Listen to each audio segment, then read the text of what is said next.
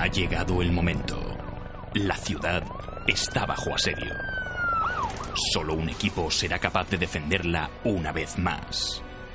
Ellos son Bat Señales. Eh, espera, espera, espera. ¿Bat Señales? ¿Qué clase de nombre para un equipo es ese? Si se llamaran Batman Incorporated o los Vengadores de los Grandes Lagos todavía. Y encima nunca hablan de Batman. ¿Pero qué coño es esto? Vale, vale, vale, ya lo digo. Señales, el podcast favorito de Batman.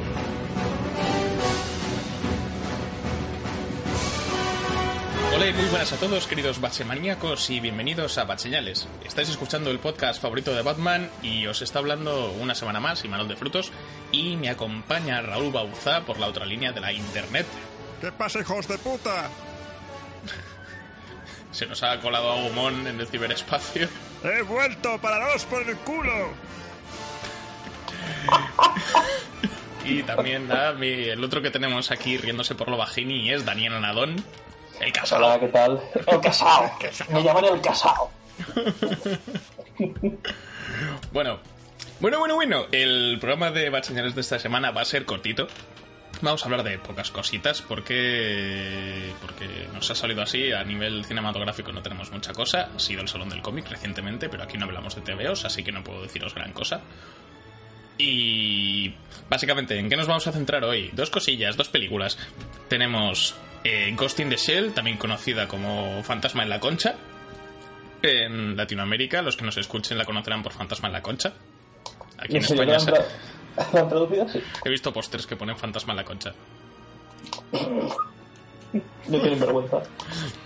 Y eso, en España, conocida como Ghost in the Shell, el alma de la máquina, creo que es un poco redundante, pero bueno. Pues, a menos no es Ghost in the Shell, Onda Vital, que podría también serlo. ¿eh? Ghost in the Shell a todo gas onda vital. Lo ves, no. Y más adelante acabaremos el programa hablando un poquito de la nueva película de Alex de la Iglesia, El Bar, El Garito. No sé más sinónimos. El el pub, sinónimo eh, más, ¿no?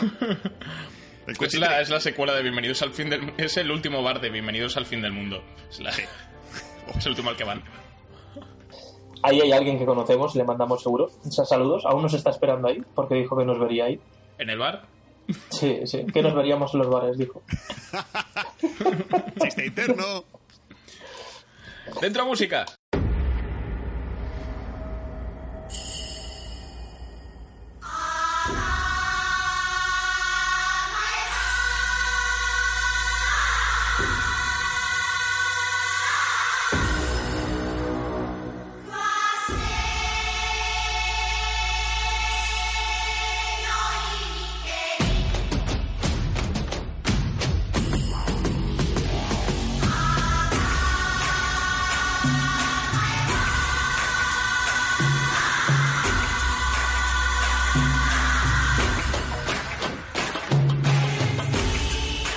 Vamos a empezar este programa de Bad Señales con la primera película de la película de la semana. Eh, como ya he mencionado antes, es Ghost in the Shell, la adaptación del manga de Mamoru Oshii, que ya ha sido adaptado varias veces en películas de- en, dos películas de animación. Tenemos una serie y otra otra miniserie y otra película que se ha estrenado hace dos años, si no recuerdo mal, en 2015.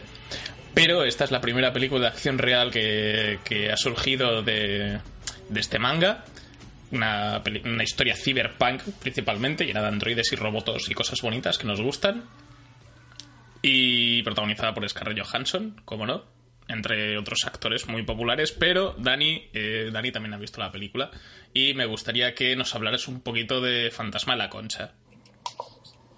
Vale, amigo, yo, yo hablo fantasma concha. Eh, ser mundo virtual donde actualizar gente, eh, yo vender barato, yo vender ojos, eh, vender pulmones robóticos barato. Oye, si no hablan así, que- yo hablo así toda la, toda la crítica, ¿eh? Lo, lo que eh, eh, Dani es lo que es agua de cangrejo y agua de montaña, ¿no? Eh, No, a ver, es que... crab calas. ¿no? Ghost in the Shell, Ghost in the Shell, ¿de qué va? ¿De qué trata? Pues es un mundo futurista en el que ah, los humanos viven por eh, evolu- autoevolucionarse y por hacerse adaptaciones. ¿Qué son adaptaciones? Pues son mejoras en tu cuerpo. Te pone, yo qué sé, te pones unos ojos que sean robóticos que te dejen ver por la oscuridad y hacer zoom, eh, te pones un brazo, un hígado sintético que no te afecte el alcohol, eh, te vuelves completamente un robot, te pones actualizaciones de camuflaje, armas, lo que sea. ¿Vale? El mundo va de eso, el mundo va de que el consumismo ha llegado a tal punto que ya no queremos consumir cosas que estén mm, que nosotros podamos utilizar. Queremos actualizarnos a nosotros mismos. Pues la gracia está en que hay una organización que lo que pretende es crear la máquina perfecta. ¿Qué es la máquina perfecta para ellos? Pues un cuerpo completamente robótico dentro de un cerebro humano, porque para ellos, donde está el alma, donde está el espíritu, donde está todo, es el cerebro, y dicen que la mejor combinación posible es mezclar el cerebro de un humano con eh, el cuerpo de, de una máquina. Lo consiguen y le hacen creer a esa persona que es la única en el mundo y es especial porque es la primera en ser así. Y que en un futuro todos acabaremos siendo como esa persona. Esa persona, como no, es Scarlett Johansson. Ya quisiéramos todos ser como Scarlett Johansson, yo al menos. Me masturbaba todo el día. Yo no pararía a tocarme. Exacto, yo, vamos, solo me tocaba todo el día. Pero eh, hay un inconveniente. Pasa, hay una, orga- esto es una empresa, como no, siempre hay una empresa que lo dirige todo, que controla casi casi el mundo. Pues esta es. Y eh, la idea de la empresa es eso: es, conseguir que todo el mundo se, se, mejore hasta el punto de ser todos robóticos excepto el cerebro. ¿Qué implica eso? Pues muchas cosas, como ser inmortales, eh, tener poderes de la parra, liarla pardemente y tal. Siempre hay un malo en este tipo de películas. El malo es eh, otro robot, otro ser muy parecido a ella, que nos hace de, eh, comprender que igual no es tan única. Y esa es la sinopsis de la película. Muy bien. Pues y sí. eh, he sido breve y, y- y no, he hablado, no he hablado mucho en moro. Sí, más, más o menos es. Ojalá fuese Robocop. Ya le gustaría ser Robocop. Eh, como mucho es la versión de 2014. Pero bueno, sí, no, eh, mm, bastante bien resumido, Dani. Lo que podríamos comentar ahora sí, lo que es el meollo de la cuestión, ¿vale la pena? Ghost in the Shell o Fantasma en la Concha.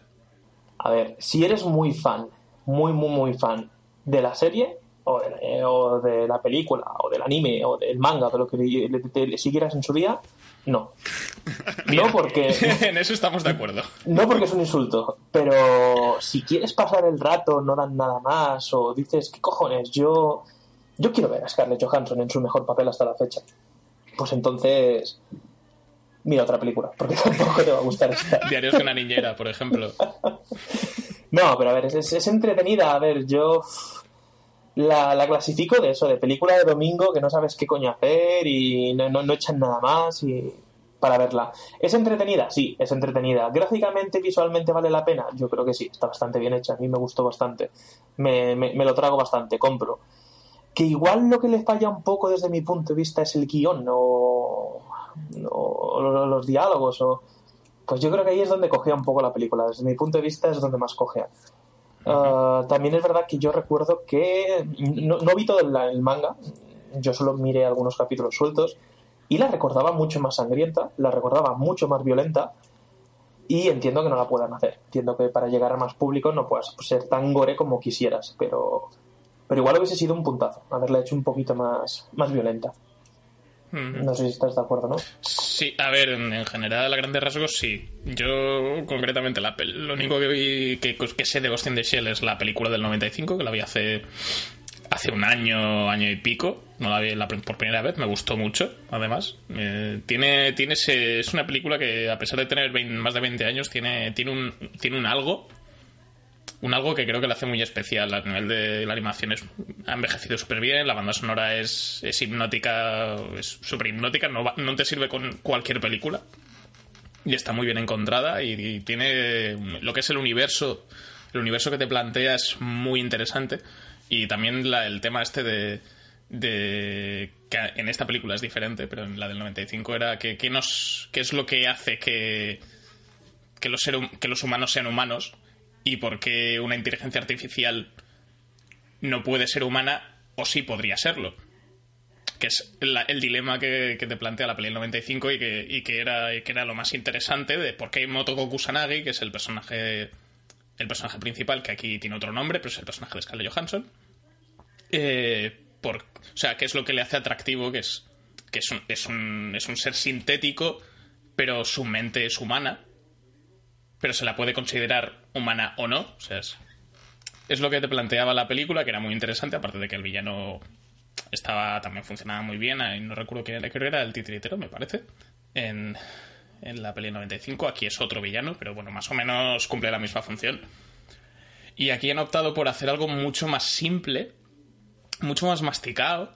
Y no sé, a mí yo me sentí un poco insultado al principio de la película porque tienes la primera escena, tienes la secuencia de montaje donde ves cómo la crean y todo este rollo, que eso estéticamente es muy atractivo, la banda sonora es muy potente. Y luego tienes a dos personajes, tienes a la doctora Ule, que es el, la Juliette Binoche, que la ves en esta película y dices, ¿qué haces aquí? Tú eres una actriz muy buena, no deberías estar haciendo esto. Eso Bueno, y, Scar- y Scarlett, que Ta- mm, Es que, Lohan- es que Scarlett Johansson tiene un, tiene un repertorio de películas muy variado, entonces. Y no sé, la ves en Los Vengadores, la ves en Lucy y todo este rollo, te- estás más acostumbrado a verla en algo así. O sea, no, a mí no me salta tanto. Lo que me salta es que en las escenas de acción se note mucho que no es ella. sí, Por sí ejemplo, hubiese preferido una actriz un poco más versátil en ese aspecto, así a nivel de acción algo más variado.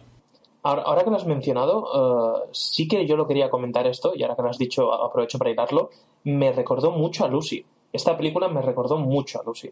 Sí, porque tiene cosas en, en, en- en- común, que es, por ejemplo, que eh, hay una mejora, hay un, un power-up, un- Sí, eso, pues. Y Scarlett Johansson aprende a dominarlo y descubre que realmente no es tan bueno como debería ser esta mejora, tiene que que descubrir qué es lo que le pasa. Es decir, vi algo, similitudes, que no las tienen, pero que van por el rollo, y me supo mal por eso, porque Lucy es entretenida y le veo un fallo, es decir, lo contrario que le falla a esta. Lo que le falta a esta es historia y lo que le falta a Lucy creo que son más efectos y más chulos. Mm. Yo creo que, que va por ahí compensada. Es decir, se ve que ya ha hecho las dos cosas más. Solo falta hacer una tercera película en la cual sea, sea buena. Pero bueno, Sí. Sí No, lo que que. re- espera, recuperando lo que quería decir antes, porque he dicho que me sentía insultado al principio de la película, y es porque el personaje este de la doctora Ule y Cater, que es como el jefe, super jefe, se ponen básicamente a, a verbalizar lo que va a ser la película, entonces tú ya no tienes que pensar durante la hora y casi dos horas que dura. desconectas y fuera. Sí, dice. pero ¿cómo es eso? O sea, dice. ¿Cómo? Pero ¿cómo es eso? Explícamelo. O sea, que te cuentan el... O sea, básicamente, la, ellos la fabrican y tal, y dicen, Buah, es el primer eh, andro eh, eh, persona 100% sintética, que hemos, el primer cuerpo sintético que hemos conseguido crear con éxito. Y esta, la señora está ahí súper contenta de la vida. Le dice, le dice, pero aún así es humana y no podemos permitir utilizarla y tal. Y él dice textualmente, quiero recordar, eh, no, es una, eh, no es una persona, es, una, es un arma. Exacto, envía Además, la- eh, entre otras palabras de su alma no sé qué y no sé cuánto, yo estaba, me cago en la puta. Es lo típico que, que dos personajes hablan de cosas que realmente sabes que saben ya de ellos de por sí. Es decir, lo típico que dices, te voy a contar algo que, que Sí. sé que ya sabes, pero hay una cámara grabando ahora, ¿vale? Así que para que la gente lo sepa. Exacto, es, es- Sí, Es es, que- es- es- es lo típico de... eh, sí, dos, pe- sí dos, esos dos personas saben, son totalmente conscientes de, los que- de lo que están haciendo y, de- y por qué están allí, pero lo están hablando entre ellos cuando es algo que no haría falta que estuviesen hablando, que es para el espectador que no tiene ni idea. es que es tal cual, porque dice, envíala al sector 9. Y va el otro y le dice, ¿al sector 9? Sí, y la otra, con ¿no? cara sorprendida, dice, sí, al sector 9. Y la otra le contesta, hostias tú, pero si ahí es donde enviamos las armas. Es que es un arma. ¡Bah! Ghost in the Shell. Es, es que es, es algo que es un truco de guion que a mí personalmente me molesta un montón y, y lo veo en muchas películas, de, sobre todo blockbusters de Sí. estos que tenemos de mierda y tal, que es el típico momento en el cual hay dos personas en un coche y la persona, una, pregunta, una persona le pregunta a la otra, oye, recuérdame a dónde vamos. Es como, ¿en serio te has subido a un coche y no te acuerdas a dónde coño vas? Vamos al centro, Por ejemplo, eh, también A coger a- el arma, o a sea, mí me hace especial gracia cuando son cuando son familia, cuando son hermanos concretamente, o le dice o le dice, "Sí, no sé qué, tal, eres mi hermano." Y es como, "Hostia, la gente no habla así. Yo tengo una hermana mayor y no he dicho eso en mi puta vida."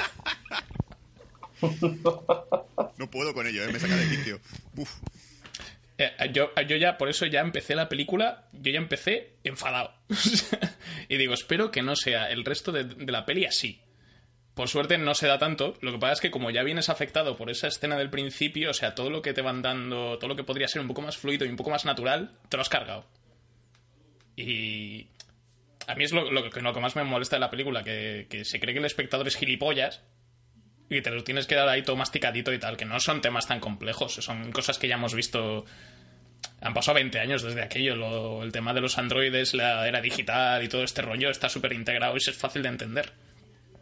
Además, hace, y, luego decide cambiar ciertas cosas y te tira por un discurso de. O sea, ya no es que, el personaje de Motoko Kusanagi sea eh, esto que he dicho antes de si se considera un ser humano o no, y si es una inteligencia artificial se le puede tratar como una persona o no, sino que te tira por otro camino y es. eh, ella tiene flashes de algo que podrían ser su vida anterior. Y es la peli, bus- ella buscando su pa- eh, intentando encontrar su pasado, más, más o menos esto. Pero Robocop esto. Y esto ya lo hemos visto, es, o sea, es- esto es Jason Bourne. Va, vale. Buah, pereza. Es, el, es Jason Bourne y, Robo- y también es Robocop también. En Robocop funciona porque son pinceladas y es todo muy visual y tienes cuando él va a su casa que le da ahí la neura y tiene la pesadilla aquella que parece que está bailando, es- son cosas bonitas. Pero sí, tiene Robocop está muy bien explicado y, te, y Robocop te habla de otras cosas también. Pero aquí en Ghost in the Shell está explicado de forma muy perezosa y ya lo has visto. Y tiene una escena con una señora, yo es que la vi en versión original también, Eh, la señora, una señora japonesa y en versión original parece que está borracha. Lo cual hizo que me sacase más todavía, además de que la escena está como... Es muy raro porque es ella va al piso, al bloque de apartamentos y aparece un gato, se encuentra el gato, el gato es de la señora, abre la puerta, le dices... He encontrado su gato. Ah, sí, gracias, querida. Por cierto, ¿quieres pasar? ¿Y tú por qué? ¿Se siente muy... ¿la- ¿Esta señora se siente muy sola o qué pasa? Y luego ya todo el rato exposición oral, hablar, hablar, hablar, hablar. De estas tienes unas cuantas en la película. Pase, pase. De verdad que risa. Sí, sí, básicamente. Ento- lo- pero lo, suscribo lo que ha dicho Dani, lo mejor que tiene la película es el apartado visual en general. O sea, el diseño de producción es acojonante, a nivel de efectos especiales está muy bien. Muy, muy bien. Las escenas de acción no es que sean la hostia. Por ejemplo, hay una escena en una especie de discoteca en donde no se ve gran cosa. No, yo no, no la disfruté demasiado porque aparte de eso que se nota mucho que Scarlett Johansson no hace sus escenas de acción. Lo nota muchísimo. Y básicamente poco más. La banda sonora es acojonante, pero todavía no está disponible en ningún sitio y la quiero y no puedo escucharla. La queremos todos, pero bueno, eso, eso con paciencia. Yo tengo que añadir Sí. a eh, la gran sorpresa, que ya lo vi en el tráiler y, y quería verlo, que es Takeshi Kitano. Sí. Yo, para mí, este hombre es, es, es- es como es como mi referente de, de- de actor japonés. Yo cuando lo veía en Humor Amarillo me gustaba, me hacía mucha gracia. Después descubrí que era un actor. Y, Es una, y- es una leyenda viva este señor. Sí, sí, sí, y he visto algunas de sus películas y, y me encanta. Lástima, lástima la enfermedad que tuvo, no sé si le dio un derrame o algo así, y tiene la, Sí. tiene la mitad de la cara. De hecho, está completamente maquillado en, en- bueno, sí, está customizado en esta película para que no se le note, pero creo que tiene un lado de la cara completamente dormido. Sí, No. tiene, para- tiene un poco de parálisis facial. Sí, Creo sí, que tiene, sí. sí, en, un- en- no es la izquierdo, no, no me acuerdo ahora, pero sí, se nota sobre todo en el ojo y un poco en, la boca- en el labio cuando habla. Aquí no lo he notado mucho, ¿eh? yo lo recordaba un poco más exagerado.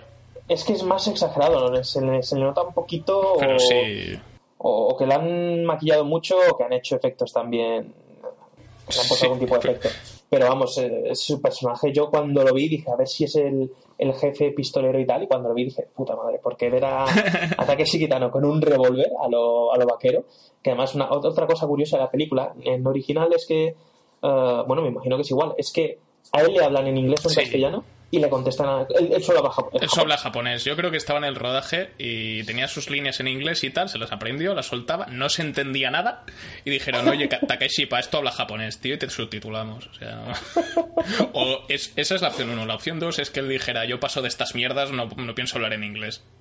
Seguramente.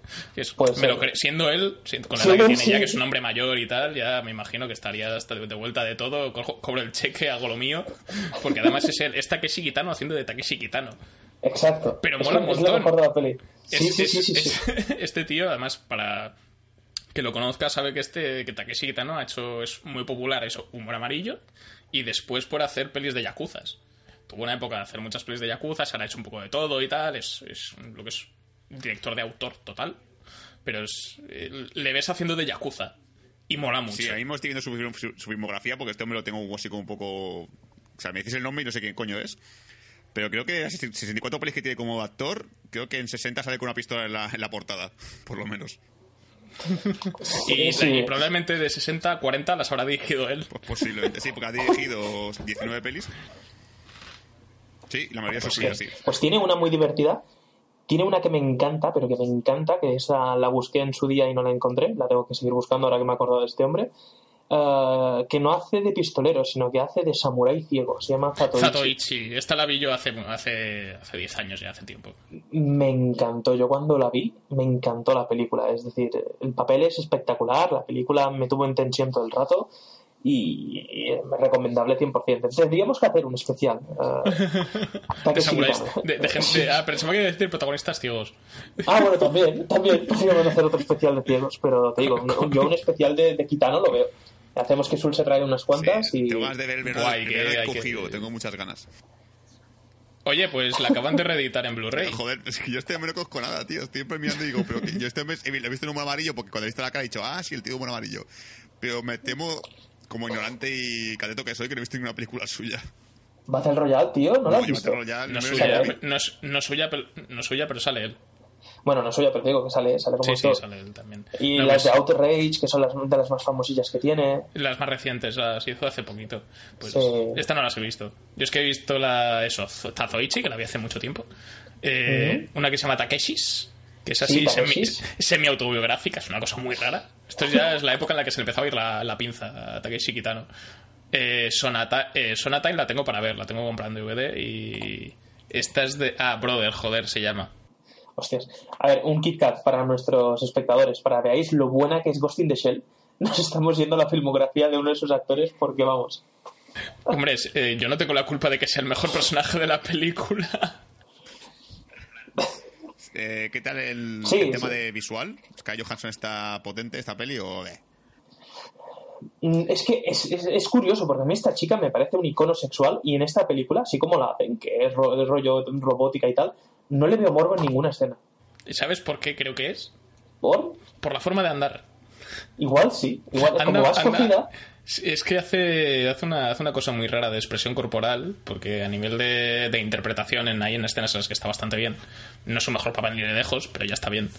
Y ella cuando camina, camina de una forma como, como con la espalda hacia adelante y los brazos rígidos, en plan, no, soy Robocop. Y no, no le queda bien, parece, es como, parece que, le, que, tiene, que se ha herniado, ¿sabes? Pregunta, cuando se mueve hay el típico ruidito de, de robot de... No, no, no es ex máquina. Vale, menos- No es ex máquina. Ojalá. Le gustaría ser ex máquina. ¿Ves? Ex máquina planteaba mejor estas cosas. En Ghost in the Shell no tendréis dilemas, dilemas de ciencia ficción. O sea, es- es una película que desgraciadamente se queda a medio camino. No intenta ser una peli de acción futurista, ni tampoco una peli de ciencia ficción cyberpunk típica. O sea, no, no consi- y intenta, creo que intenta tener las dos cosas, pero no es como Matrix. Matrix tiene los dos. Tienes las cosas, la paja filosófica chunga y los tiros. Y funciona muy bien. ya, ya, y que hace un remake de Matrix para que veas. Un reboot. No, no, secuela han dicho al final. ¿eh? Secuela. Reboot. Sí, es reboot, secuela, cosa rara. Algo raro. No lo saben ni ellos. Da igual, a lo mejor que no ¿Qué se apunta, es capaz. Este me, me da mucha pasta, venga, hace un cameo. Y hace un cameo ahí. en- no, no, yo, yo leí hace muchos años que dijo que de Matrix no, no quería volver a saber nada. A no Bueno, ser hace lo que tú muchos- dices. hace a no hace ser- muchos años. Sí, sí, sí, también es verdad que de- todos son números, ¿eh? Todo es, todo es hablarlo. Claro, todo. eh, porque hace años Robert Downey Jr. ya dijo que no quería hacer Iron Man 4 y mírale. Está empezando a cambiar de opinión. Y que- quería decir igualmente, Ghost in the Shell al final, por lo que estoy viendo por internet, se ha comido una mierda, ¿no? Eh, la primera fin de semana de recaudación en Estados Unidos he visto que ha sacado 20 millones. Que eso es una mierda. Porque Power Rangers lleva tres semanas en cartelera y ha sacado esa cantidad la tercera semana. Y estaba un puesto justo por debajo. Entonces, eh, esto, si la película hubiese funcionado, todavía tiene que estrenarse en el mercado asiático. Todavía no se estrena en Japón ni en China. Igual allí salvan, salvan los dineros. Igual salvan los dineros. Porque los japoneses sí que son menos. se ponen menos capullos que nosotros con lo de. Ah, han cambiado la raza de la protagonista. A ellos les da igual. Ya, pero tengo entendido que, que Ghost in the Shell, a nivel de animes famosos en Japón, no es de los más queridos, ¿eh? No es... En, en Europa tuvo más éxito que en... Puede ser. Sí, no, a ver, ha tenido muchas, eso, muchas versiones y demás, y es un... La peli es de culto total, y el manga también es bastante de, de culto. Se vende muy bien eso en Occidente, como has dicho. En Japón no sé cómo está el patio, la verdad. Pero bueno, yo, yo igualmente bueno, es ya- una película que tiene un producto patio- atractivo para todo el mundo, o sea, porque yo, yo tengo ya un método infalible para saber si una película va a ser un éxito o no va a ser un éxito, que es preguntar a mis compañeros del trabajo, ¿vale? Que son los típicos que van del cine en plan, bueno, que echan en la tele, no sé qué, que echan en la cartelera, que puedo ir a ver. Y claro, hay, hay películas que no tienen ni puta idea de qué van, pero dicen, ah, esa me apetece verla porque es atractiva, pero de Ghost in the Shell nadie me dijo nada. Me dijo, ay, me apetece ver la película esta. Y el momento en el cual el público en general, que no es el público friki que va a ver la película, dice, "Men, ni- no sé si me apetece verla o no, ya, ya es un fracaso. Ya, ya, ya. Sí, es una película que no llama lo suficiente al, al eso, al, al no conocedor del, del manga. O sea, no hay tanto, no, no tiene la suficiente cantidad de fans como para que se venda sola. Y es, es lo suficientemente insultante también para los fans como para no querer verla. Es decir, es que tiene lo malo de las dos. No, los que siguen, los, los que la han seguido no la querrán ver y los que no saben de qué va no la van a querer ver. Es, Entonces, es curioso, sí. es peculiar. O sea, sí. lo, lo- mejor que puedes sacar de ver esta película es si eres totalmente neófito de lo que es el universo Ghost in the Shell, la veas y digas, oh, vaya, me apetece ver la peli del 95, o vaya, me, me apetece ver la serie. Y eh, sacarás Exacto. material mucho mejor. Es que es eso, es que esta película es un puente para que veas cosas de hace 20 años que digas, hostia, si son mejores esas, eh, esas versiones. Es que es lo único, lo único, no te digo, es, es pasable, es pasable, no es mala, no vas a sufrir, no es, no es, no es larga tampoco, no es una película No, larga, no. no se hace pesada, lo que pasa es que es la típica película que dentro de dos años no te acordarás que la has visto. Y que va a envejecer muy mal, seguro, seguro.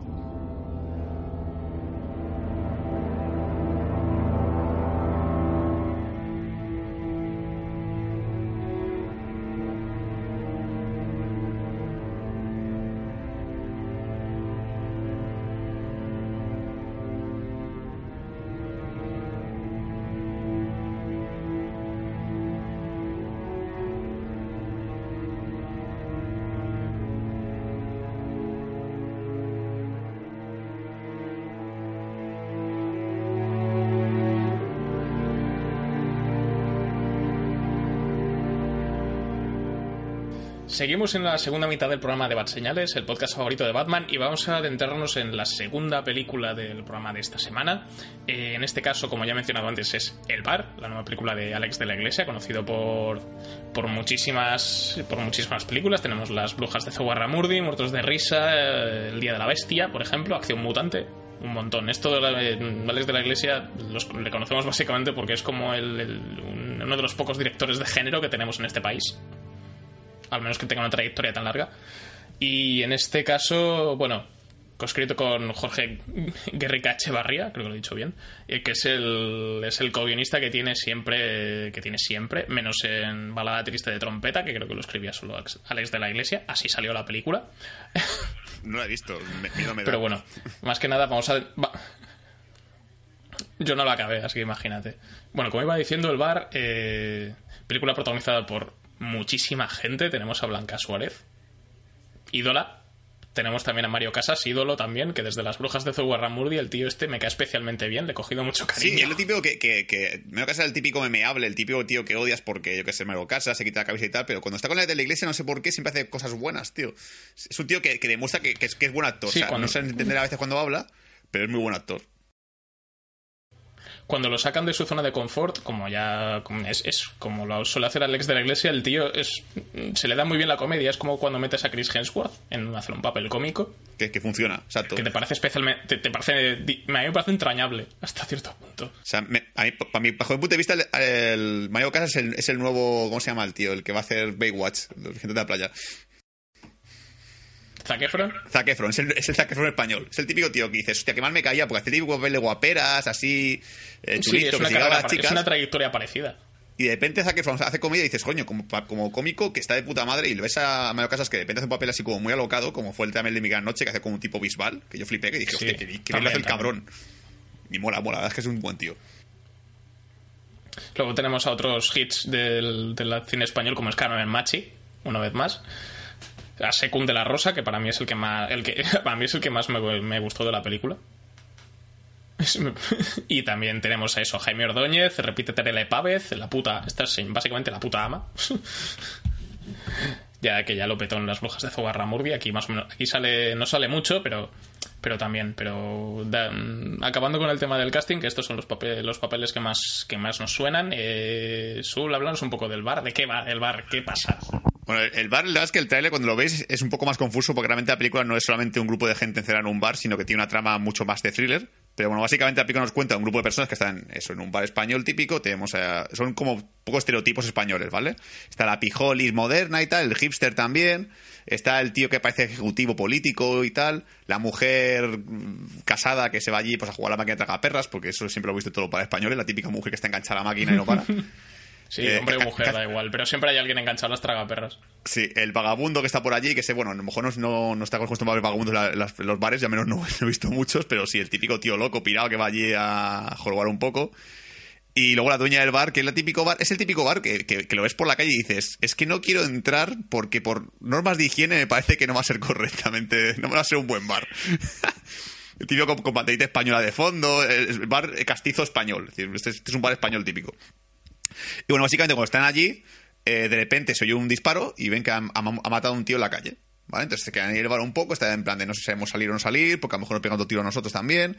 Lo típico, sale el típico para hacerse valiente y ven que le pegan otro tiro. Y ahí dice la gente, bueno, nos vamos a quedar aquí porque si salimos nos pueden pegar un tiro. Pero luego empiezan a ocurrir cosas muy extrañas, como que de repente la calle está vacía, no hay ninguna persona en la calle, que ves que no viene la policía en ningún momento, que ves que de repente eh, hay, un hombre hay un hombre que está en el bar que, que, empieza todo de forma muy extraña, que no saben qué pasa y tal, empieza a sospechar de que a lo mejor por lo típico, como son españoles, pues está los terroristas, ven los terroristas a matarnos. Entonces esto es el 11M otra vez. Y cosas así. Y básicamente la película juega un poco con eso hasta que luego se convierte en un thriller puro y duro. ahí no quiero revelar más porque realmente la película eh, se alimenta de, que no sabes en, ningún momento qué está, qué está ocurriendo y tú ves cómo los personajes deducen qué está ocurriendo y tú poco a poco ves, te vas diciendo, vale, puede que sea esto. Y tienes razón, a lo mejor no, a lo mejor sí, y es un poco ese juego.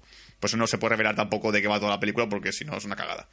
Yo, a, mí, me parece una buena película, no me parece que sea mala ni nada por el estilo.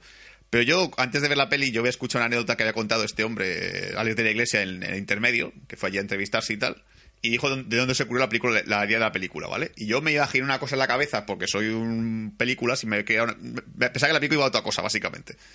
Y el tío nos contaba que eso, que, un día estaba en un bar con el guionista este que, ha hecho la película y tal, y que de repente entró un vagabundo en, la, en el bar y dice, hijos de puta, son todos los hijos de puta, cabrones, voy a matar a todos. Y entonces la dueña del bar se acerca al vagabundo y le pega un guantazo. Le dice, ¿qué quieres? El chupito, ¿no? Y dice el tío, sí, sí, dame el chupito. le da el chupito y tal. Y el tío se igual, puede tratar de quitar. Me cago los cabrones españoles y tal. Coge el tío, la mujer le pega otro guantazo al, vagabundo. Entonces Alex de que se quedó como muy pillado en esto. Fue al día siguiente al bar y ocurrió exactamente la misma escena. Igual. Y entonces, a su amigo guionista, Echevarría, este, este hombre, le dijo, oye, aquí una película. Entonces yo no sé por qué dije, vale, pero la película va a ser la típica crítica española, un poco, ocho apellidos vascos, pero bien hecho, ¿sabes? Con una crítica guay, porque claro, la película parece un poco eso por lo típico, es un bar con estereotipos españoles de personas españolas, ¿vale? Y que va a tener mucha crítica social y tal. Claro, de repente me metes un thriller de la hostia y digo, vale, para empezar, acabo de, de sentir un poco extraño porque no es lo que yo pensaba que iba a ser la película, ¿vale? Y luego la, atmósfera opresiva, que a mí me pasaba también con la comunidad, que yo la comunidad nunca he llegado a acabarla porque la, vi de pequeño en la antena 3 por la tele y tal, y me, dio miedo. No sé por qué, me dio mucha paranoia la película. Me dio como muy, mucha angustia ver a esa gente atrapada en el, edificio. Bueno, no estaba atrapada en el edificio, pero la escena del ascensor, que la tengo como muy viva en mi, mente, que siempre que se le parte, le el ascensor en dos. Y me dio tanta, tanta sensación de, opresión, de decir, ah, estoy incómodo, lo quité enseguida y dije, uff. Y esta película me ha vuelto a repetir esa sensación de, la infancia. Y me ha dejado como un poco raro, en plan, vale, no sé si me gusta o no. Porque la película engancha, eso sí, no aburre en ningún momento. Como mucho bajón, o mejor te diría que un poco cuando están en el, sótano del, bar, que ahí sí que noté un poquito como más. Hasta que empiezan a ocurrir, empezar a pensar ideas y tal, de cómo solucionar las cosas. Pero mm, me he sentido extraño. ¿vale? Yo pensaba que iba a reírme más, que era un poco más mi gran noche, que era mucho más paródica, mucho más cómica. Y he visto que no, que es un thriller puro y duro. Sí, yo creo que en, esto tiene, estoy bastante de acuerdo. Lo que yo lo que quería decir sobre el bar concretamente es que no es no, es de la, no, entra, no entra dentro de las grandes de Alex de la Iglesia como es el Día de la Bestia principalmente, que es una película cojonuda. o, o alguna más. Pero yo creo que entra dentro del montón bueno de Ares de la Iglesia.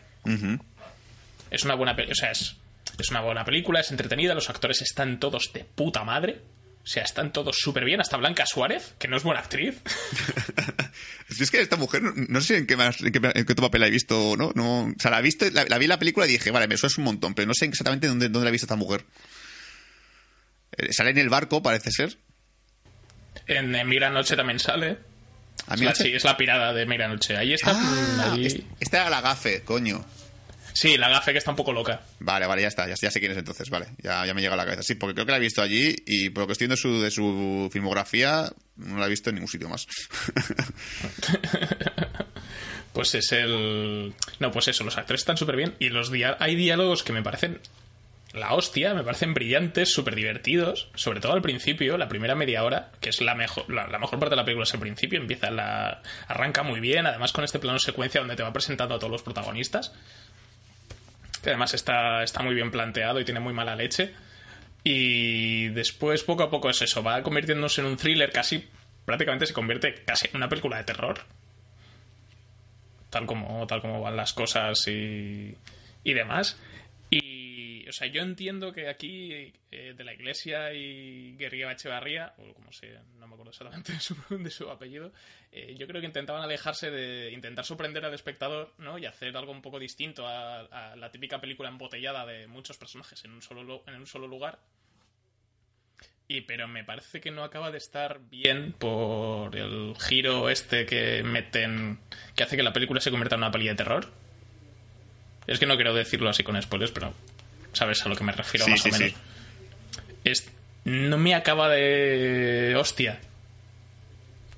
Me parece un recurso demasiado que ya he visto muchas veces y no me acaba de gustar. O sea, yo hubiese preferido más tirar hacia la paranoia de, de ellos. Que es lo que realmente funciona. Sí, que realmente eh, hay un punto en el, que, en el cual no sabes si realmente. Claro, porque todo, lo que pasa en la película, no hay ningún momento en el cual, como hemos hablado de Ghost the Shell, que, que te cuenta la película de qué va. Aquí básicamente son todas suposiciones. Realmente todos juegan a suponer cosas. A decir, yo creo que es esto, yo creo que es lo otro y tal. O sea, y creo que. eh, bueno. El tema del el objeto que buscan al final de la película, que no quiero revelar cuál es, ¿vale? Todos dan por entendido que ese objeto es la salvación. Este objeto es el que nos va a salvar a todos y tal. Pero claro, es, es algo que se, que, se, que se han creído ellos que es así. Porque, bueno, han leído un WhatsApp de una persona y dicen, vale, creo que el objeto sirve para esto. Pero a lo mejor es lo que causa todo lo que, lo que les está pasando. Es como. Claro, claro. Y dices, no sé por qué confía tanto en este. Porque yo, por ejemplo, a, a nivel de desarrollo de personajes y tal, me parece que están muy bien todos. Pero hay cosas que no entiendo. Su lógica realmente, el de cada personaje, no la entiendo. O sea, yo como persona que soy, muchas cosas que hacen ellos, que, que tienes que las, hacen para que la trama continúe, para que haya más intriga, para que haya más thriller y tal. Yo llego a un punto en el que soy uno. Hay un momento en el cual tienen que. El objeto este famoso, pues tienen que repartirlo entre cuatro personas y solamente hay tres, ¿vale? Yo soy el típico que estoy allí y digo, ¿sabes qué? Para vosotros, yo no lo quiero. Pues como no sé lo que es, y no sé si es bueno, yo no, a mí no me da esa mierda. Te la puedes quedar. Prefiero estar como estoy ahora que antes que meterme esa mierda y saber que si es peor o es mejor y tal. Que bueno, luego al final la película realmente juega con el hecho de que no te llegan a explicar en ningún momento lo que ha ocurrido. O sea, al final de la película tienes que suponer tú como espectador que lo que ellos decían era lo correcto. Era lo que, está, lo, lo que realmente pasaba. Pero bueno, eso son cosas que a mí, por ejemplo, me molestan. Pues estoy viendo una película, veo que el personaje hace una cosa. Por ejemplo, eh, hay un momento en el cual tiene que pasar por un agujero muy estrecho, ¿vale? Que es algo que, que agobia un montón la peli. Y la idea de hacer el agujero más grande solo ocurre hasta después de un buen rato. Alguien se ocurre, oye, que no quepo, hagámoslo más grande. Y yo, ¿y eso no se le ocurrió al principio de la puta peli cuando viste el puto agujero? Era como en plan, ahora se le ocurre hacer, que es algo que tan lógico como verlo y decir, no quepo ahí, hazlo más grande. Coge algo que haga el, objeto más, el agujero más grande. Pues no, eso se le ocurre después. Y dices, joder, tío. Era, era básicamente la excusa para poder untar a gente en aceite. Sí, ¿no? sí. Es como, bueno, no sé, pues rómpelo ya del principio. Es que yo veo eso y, y luego ves que encima el objeto que para romper ese agujero estaba, ahí- estaba en el sitio en el que está. No es que luego descubra un objeto para romperlo, no es que, que estaba allí y dices, coño, haberlo pensado antes. Pues no, no. Son cosas que a mí, por ejemplo, me rayan porque no, no considero que la lógica sea correcta. Pero bueno, luego también los personajes son un poco así como muy, muy egoístas. Pues la, verdad es que la película lo que juega es con el hecho de que el ser humano, cuando está en, los, en sus límites eh, de su- de supervivencia, es lo más egoísta que hay. Y más cuando es gente que no conoces de nada. O sea, tú estás en un encerrado con gente y lo primero que piensas es, yo quiero, quiero vivir yo y el resto que se joda.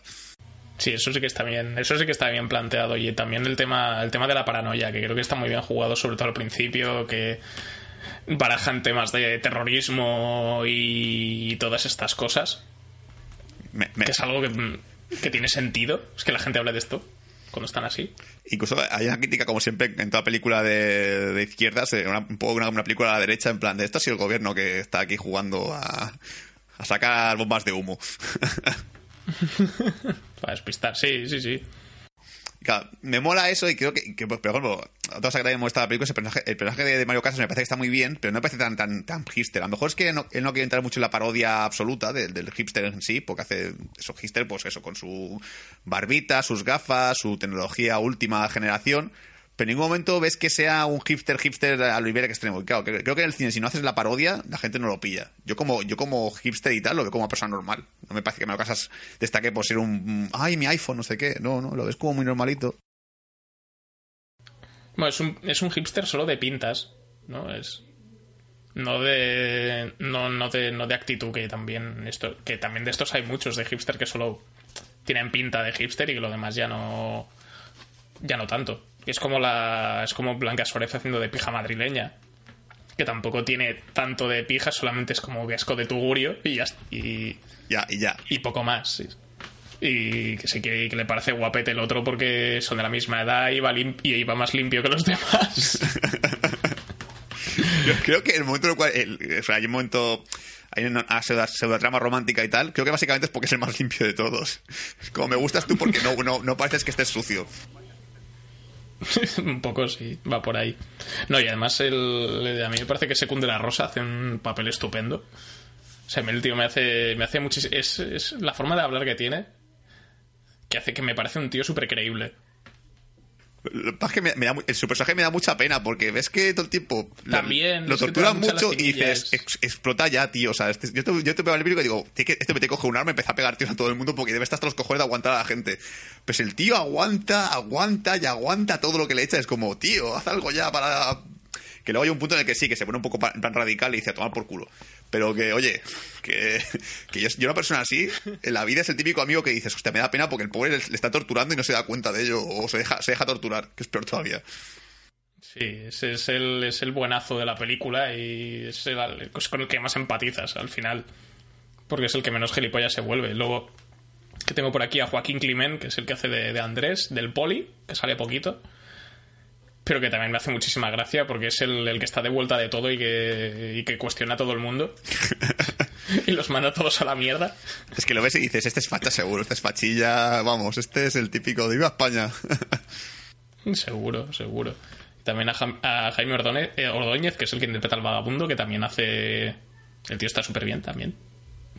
Además cuando le, quitan la, cuando se quita la ropa y tal, y está el, el Mario Casas de diciéndole, ah, pues, ah, pues está fuerte. ¿eh". sí, creo, creo- que ha sido como una crítica aposta porque siempre se dice la, coña de que Mario Casas, si no, si, no se quita la ropa en una película, no es una película de Mario Casas. Aquí creo que en ningún momento se le ve enseñando músculo y se le, se le ve al vagabundo, que es un actor, que es este hombre que es un poco feo y tal. Y creo que es la coña de decir, pues mira, que es ver carne, pues mira, toma carne. Pues puede ser. Igual eso, igual eso ha salido sin querer, que también. Sí, incluso a Blanca Suárez y tal, que sale un poco en plan sexy y tal, en ningún momento se llega a ver en pelotas, ¿eh? Es como típico que dices, hostia, ¿cómo ha cambiado el cine español? Que esto, esto hace 10 años eh, es desnuda entera y meterla por el agujero. Sí, yo lo que quería informar a los oyentes que no hayan visto el bar, eh, no sale Carolina Bank, así que estamos todos tranquilos, ¿vale? ¿Esta, esta quién es? La novia de la novia de Alex de la Iglesia, que sale en, en varias de sus películas, sale en Las brujas de Zugarramurdi, era la bruja joven. Vale, creo que sé quién es. Poco soportable esta mujer, puede es- eh, sí, tiene una voz terrible.